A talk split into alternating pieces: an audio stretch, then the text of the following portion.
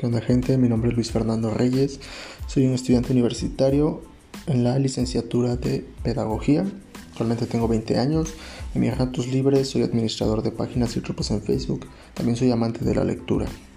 En este podcast nos adentraremos en la historia de la educación y sus distintas etapas. Lo primero que veremos es la educación primitiva, la cual se caracteriza como una educación natural y solo existen pequeños grupos humanos dispersos sobre la faz de la Tierra. En el siglo 30 al 10 a.C. existió la educación oriental.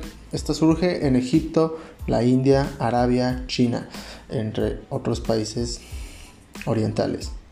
Del siglo V a.C., el objetivo griego era preparar a los jóvenes intelectualmente. En esta etapa nos encontramos con grandes filósofos como Sócrates, Platón y Sócrates y Aristóteles. En el siglo V después de Cristo nace la educación clásica. En el mismo siglo V nace la educación medieval. En el siglo VII la península ibérica hizo de Córdoba un destacado centro para el estudio de la filosofía, la cultura clásica y las ciencias. Para el siglo IX, el rey Alfredo promovió instituciones educativas en Inglaterra que eran controladas por, monasterios.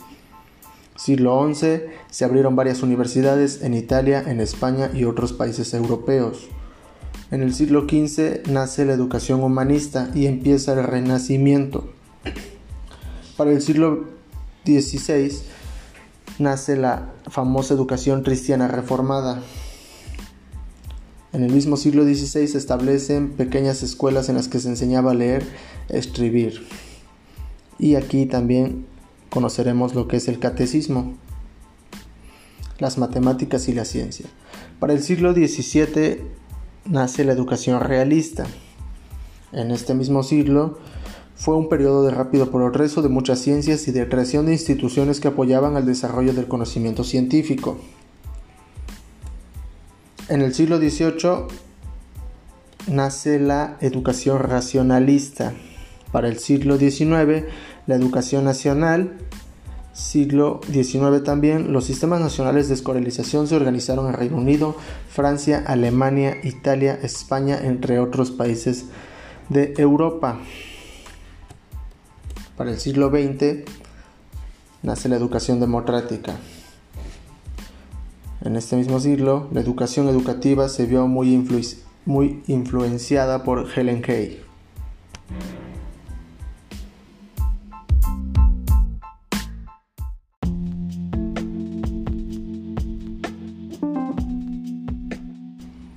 La educación primitiva, la base de la vida.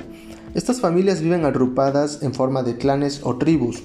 Los hijos, los hijos son los hijos de la madre más que del papá a veces adquieren tal importancia que el padre recibe el nombre del hijo. las familias viven en dos formas, la poligamia y la monogamia. La primera es el régimen familiar que permite tener más de una esposa al mismo tiempo. Y la monogamia es el régimen familiar que prohíbe tener más de una esposa al mismo tiempo.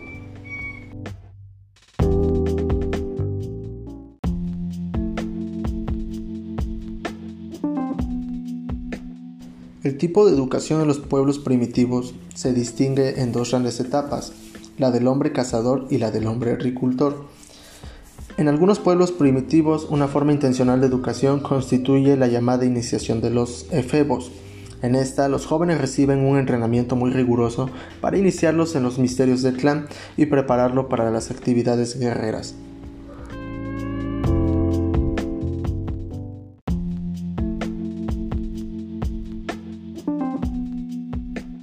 Antes de irnos más a fondo, conoceremos el concepto de historia de la educación y la pedagogía.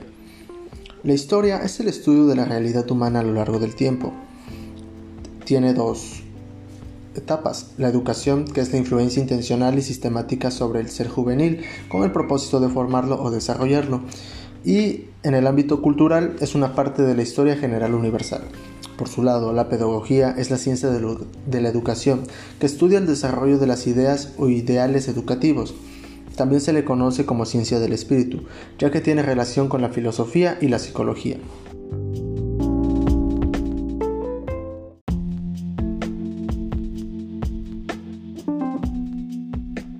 Por otro lado, comenzaremos hablando sobre los pueblos orientales, iniciando con China. China remota hace unos 3.000 años antes de Cristo, y en China parece haber sido el primer pueblo donde la enseñanza fue función del Estado.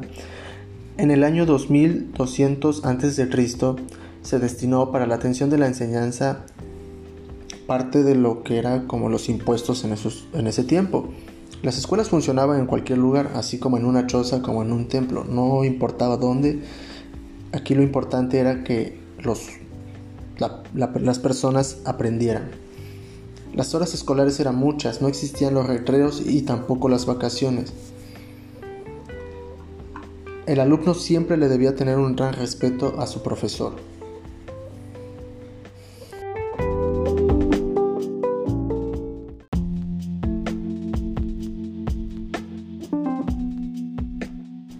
todo, absolutamente todo, era ejercicio de memoria, o sea, de repetición. La disciplina era severa, a tal punto que el signo para representar la idea de enseñar era una mano con un palo.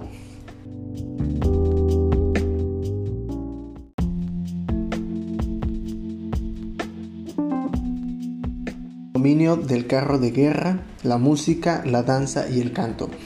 La enseñanza terminaba con una ceremonia religiosa, la imposición del birrete viril que confería al joven el derecho a elegir una esposa, a participar en las expediciones militares y a tomar parte en las empresas de los adultos.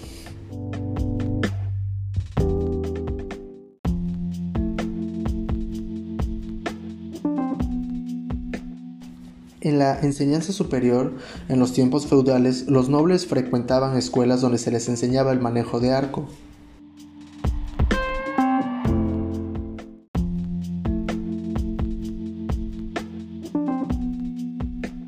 De tener en cuenta que la educación en China ofrece enseñanzas negativas por el abuso excesivo de la memoria, menosprecio por la formación de la inteligencia y del carácter, desinterés por las necesidades reales de la vida, pasividad en el trabajo escolar y anulación de la personalidad del educando. Su ideal consistió no en el desarrollo de la personalidad, sino en la represión de sus iniciativas. No había interés alguno en el mejoramiento social, que solo se despertó al, contacto de las ideas occidentales.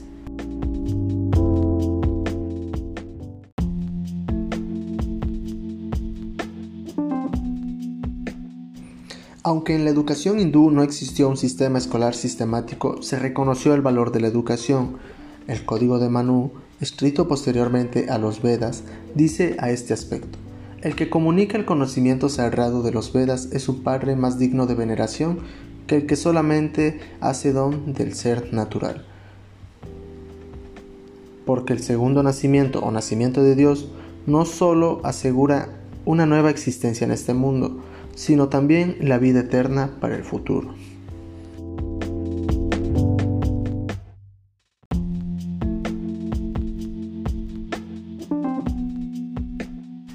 Su parte, la India ha estado constituida esencialmente por tres núcleos de, pobladores, los aborígenes, los rabidas y los arios, que son de origen europeo.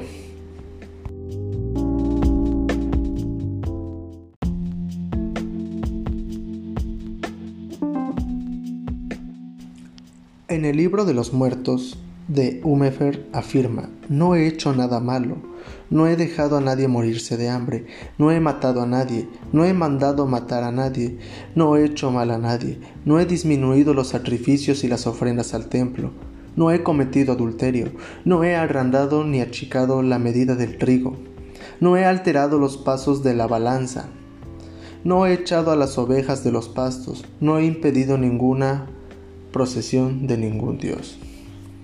La educación estaba en íntima relación con la religión y la cultura y llegó a alcanzar un gran desarrollo. La primera educación la recibían los niños en la familia. Los padres cuidaban con gran efecto de sus hijos.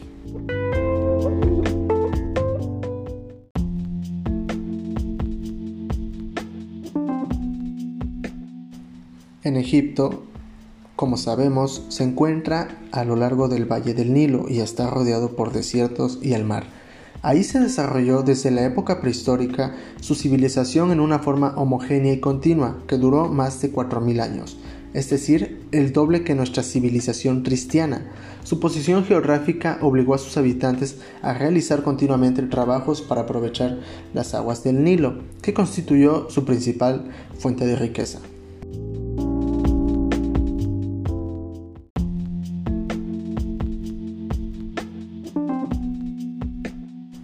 A los 6 o 7 años los niños asistían a las escuelas, que al principio estaban solo reservadas a los hijos de las clases superiores, pero después se generalizaron.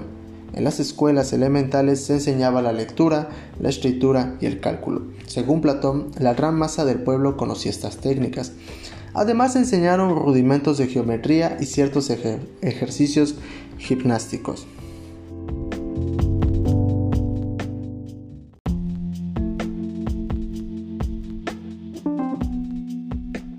Cambiando de rumbos, nos iremos hasta Grecia.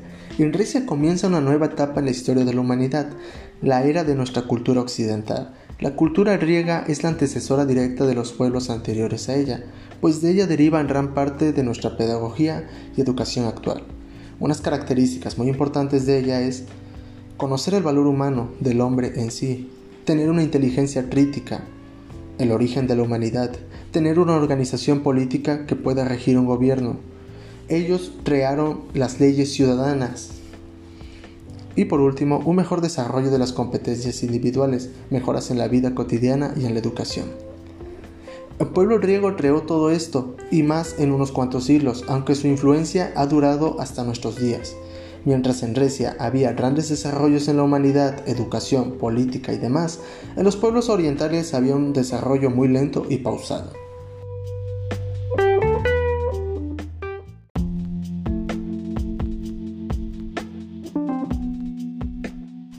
Instrucción más importante se daba en las escuelas superiores, que estaban en los templos y que retenían a los alumnos hasta los 17 años.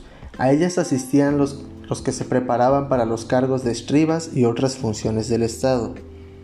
Como la religión ocupó un lugar tan destacado en la vida egipcia, también lo tuvo en su educación, que estaba unida íntimamente a ella, hasta el punto de correr a cargo de los sacerdotes.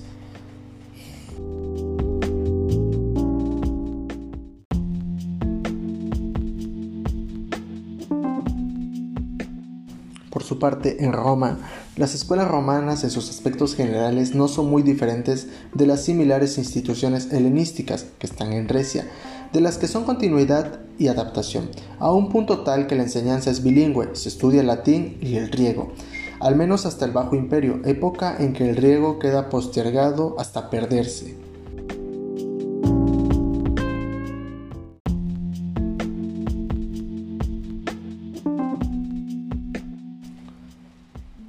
Grecia encontraremos la educación heroica o caballerosa, la educación ateniense, la educación espartana, la educación helenástica, las cuales pues fueron pasando a lo largo de los siglos hasta que pues estamos hasta el día de hoy.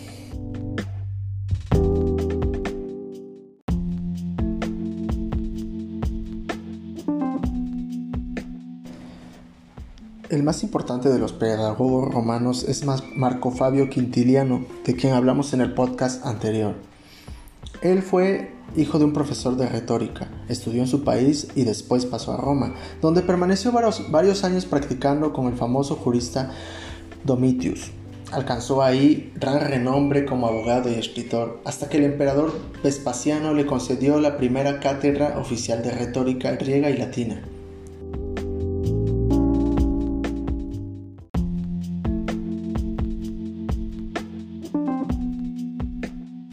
Roma nos encontraremos con Seneca, el cual representa la mejor síntesis de la pedagogía moral estoica.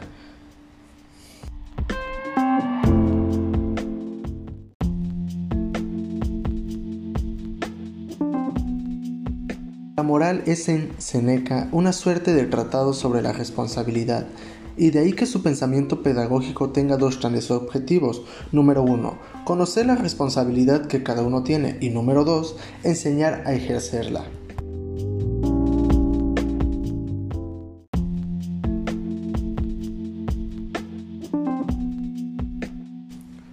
La buena nueva. En el mundo helenístico romano, donde la inquietud religiosa era cada vez más viva y general, la buena nueva anunciada por Jesucristo y predicada por sus discípulos, incluso en Grecia y Roma, se habían propagado velozmente en la segunda mitad del siglo I otros nuevos cultos, otras religiones, otros misterios habían conocido una fortuna más o menos grande y duradera en aquel inmenso ámbito cultural que había sustituido a la pequeña comunidad de la polis.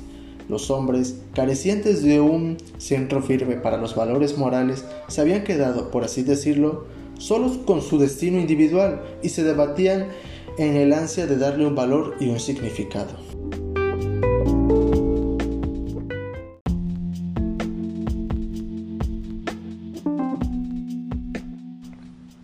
La Edad Media. Es uno de los periodos de la historia con más lugares comunes, muchos de ellos de carácter El propio nombre Edad Media responde a la crítica realizada por los humanistas al método escolástico en un tiempo en el que no podía responder a los retos intelectuales y cuestiones planteadas de forma novedosa. Su sistema organizativo se basa en el nacimiento de las universidades, pero esta institución no nació de la nada. Existía un entramado consolidado que refleja una institucionalización de la enseñanza. Junto a la enseñanza arreglada en instituciones escolares existían otros vehículos de instrucción. Por su parte, la pedagogía agustiana es una propuesta crítica de humanización a la luz de la formación académica y experiencia espiritual de San Agustín. Es un proceso hermenéutico existencial y habitual que Agustín desarrolla para comprenderse a sí mismo y por ende a los demás, ya que él es un humano y nada del humano le es ajeno.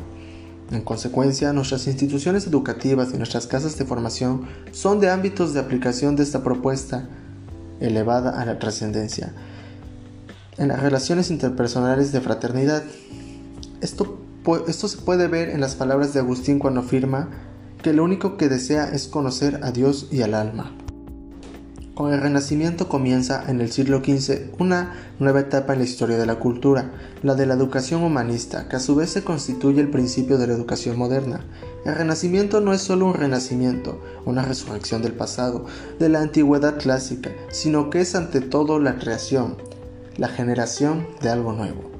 El Renacimiento no es únicamente un movimiento erudito o literario, sino sobre todo una nueva forma de vida, una nueva concepción del hombre y del mundo basado en la personalidad humana libre y en la realidad presente. Este mismo rompe con la visión ascética y triste de la vida propia de la Edad Media y, da lugar a una actitud humana risueña y placentera de la existencia. La educación humanista se da en Italia, en los países nórdicos, en España, en Inglaterra y en Francia. Dos, personas, dos personajes muy importantes son Rabelais y Montaigne. La reforma religiosa es una parte del gran movimiento humanista nacido en el Renacimiento. Es la aplicación de este a la vida religiosa. Humanismo y reforma coinciden así en muchos puntos aunque también difieren en otros.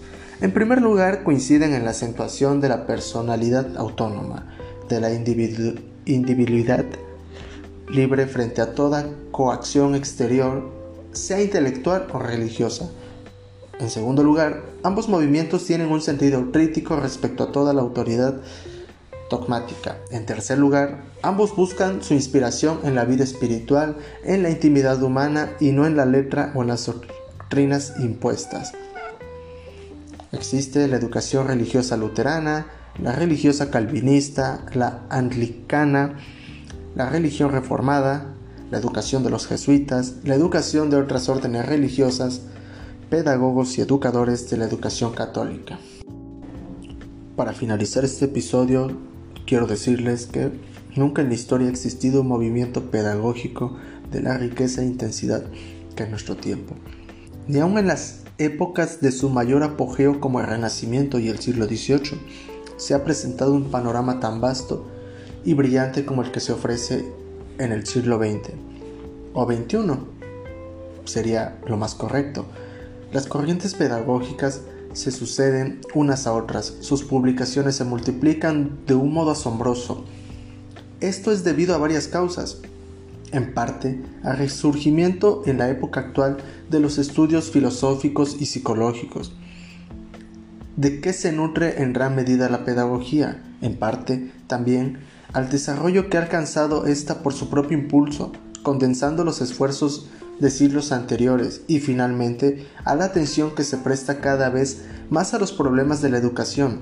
Todo ello ha contribuido a producir la extraordinaria floración actual de la pedagogía que dificulta su exposición en unas pocas páginas, como nos vemos obligados a hacerlo.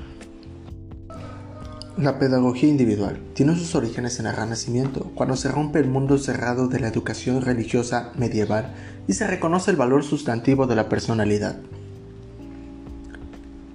Según hemos visto, teniendo como representantes a Erasmo, Vives y Montaigne. Esta corriente la continúan en el siglo XVII Luc y Fenelon, hasta llegar al siglo XVIII que culmina en Rousseau, mientras que en el XIX la representan Herbert y Spencer principalmente. En nuestros tiempos, esta corriente se ramifica en varias direcciones, las principales de las cuales son la pedagogía individualista, la pedagogía naturalista y la pedagogía individual anglosajona. La pedagogía psicológica es un producto de nuestro tiempo. Antes se había realizado importantes observaciones psicológicas sobre el desarrollo del niño. No hay más que recordar a Vives y Rousseau, por ejemplo. Pero el estudio sistemático psicológico del niño y su aplicación a su educación solo ha comenzado a hacerse desde fines del siglo último y comienzos del presente.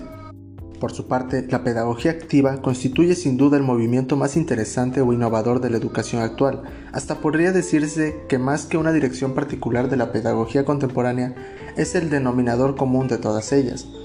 Su punto de partida se suele asignar a Rousseau, aunque también hay que reconocérselo a Pestalozzi, con sus gloriosas experiencias escolares. La pedagogía social es de todas las direcciones de la pedagogía la que tiene más largo abolenjo, ya que arranca de Platón, quien en su República escribió la primera obra de este género, que continúan después, entre otros, Pestalozzi y Fichte. Pero la formulación de la pedagogía social como ciencia es cosa de nuestro tiempo. Comienza en realidad con la obra fundamental de, de Paul Natorp, denominada precisamente Pedagogía Social y publicada en 1898. La pedagogía filosófica, por su lado, representa la más alta expresión de la pedagogía teórica, o mejor de la teoría de la educación. Sus iniciadores son los filósofos Platón y Aristóteles, como hemos visto, pero alcanzó mayor desarrollo en los siglos XVIII y XIX, tal como aparece expresada por sus filósofos y escritores idealistas. También aquí encontramos que su máxima importancia la ha logrado en nuestro siglo, prescindiendo de las direcciones que ya se han tratado anteriormente, tales como la pragmática o activista de Dew y la social de Natorp. Podemos señalar las siguientes corrientes como las, las significativas de la pedagogía filosófica de nuestro tiempo. La pedagogía idealista, la pedagogía de los valores, la pedagogía científico-espiritual y la cultural. Si ustedes están más interesados en todo esto, háganmelo saber en los comentarios y en los siguientes episodios abarcaremos alguno de los tantos temas que hemos visto el día de hoy. Eso es todo por hoy, espero que estén bien, bastante bien. Nos vemos.